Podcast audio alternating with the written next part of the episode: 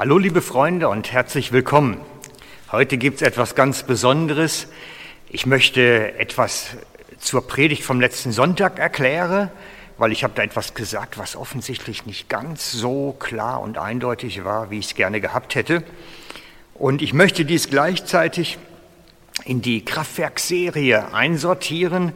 Also für die, die das schon mal mitgemacht haben, diese ganze Kraftwerkserie, das wäre jetzt Folge 16e. Lasst euch überraschen, es geht dabei weiter, wie ich es damals angekündigt habe. Also, letzten Sonntag habe ich euch ein Bild gezeigt mit einem Herz. Ich blende es jetzt auch gerade mal ein. Ein Bild mit einem Herz und dem Spruch da drin, Herr, zerbrich unsere Herzen mit den Dingen, die dir das Herz brechen. Herr, zerbrich unsere Herzen mit den Dingen, die dir das Herz brechen.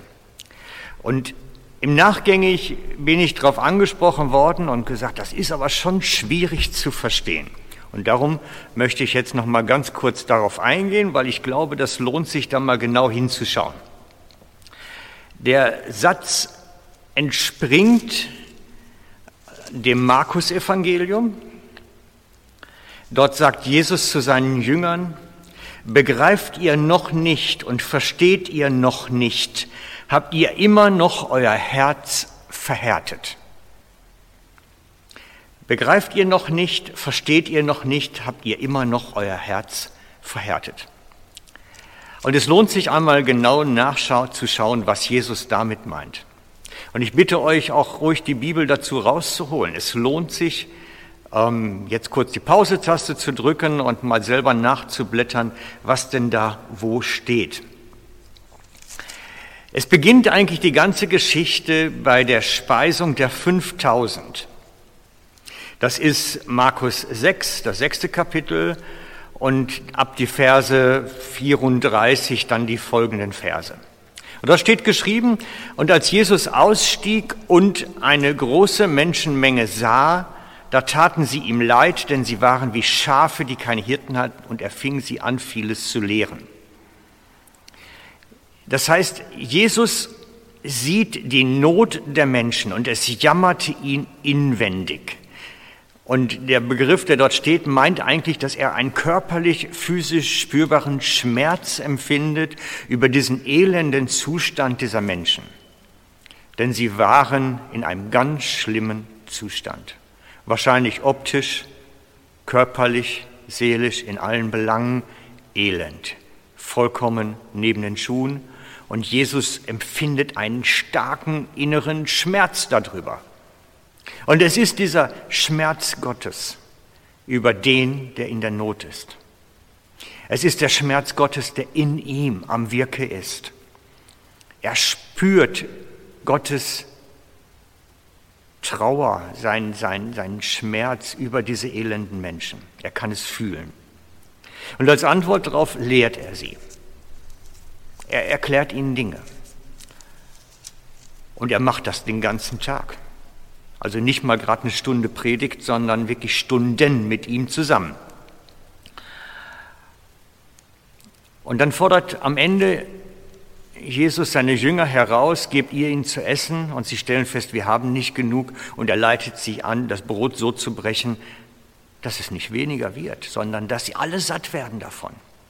Das heißt, Gott sieht diesen elenden, zerbrochenen Menschen und begegnet ihn in seiner Not und Verzweiflung auch in seinem Hunger und kümmert sich um die Bedürfnisse dieses Elenden. Und danach haben sie eine Geschichte, wo Jesus auf dem See zu ihnen geht und kommt.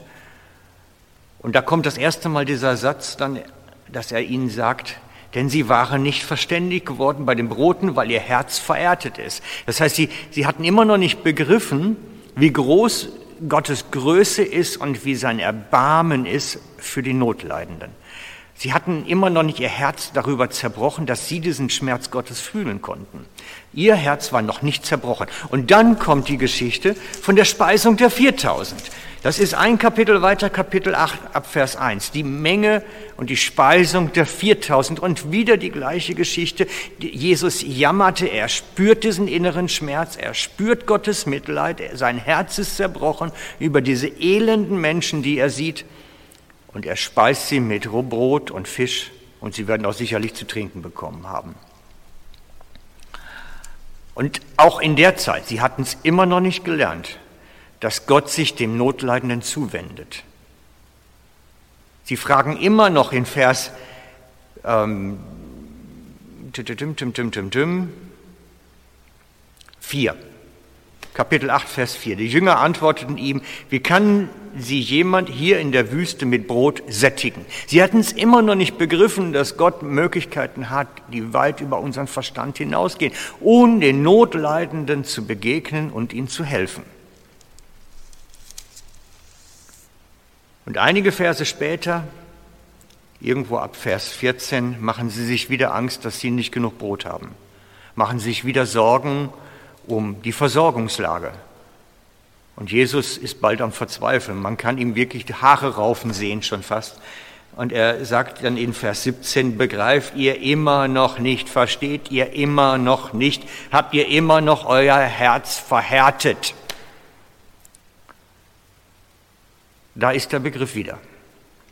Das verhärtete Herz, das nicht an die Größe und das Mitleid und das Erbarmen Gottes glauben kann. Warum nicht? Weil ihr Herz ist nicht gebrochen. Sie spüren diesen Schmerz Gottes nicht für den Notleidenden. Sie können ihn nicht fühlen, wie Jesus ihn fühlte. Weil ihr Herz nicht zerbrochen war, kam dieser Schmerz Gottes in ihnen nicht zum Tragen.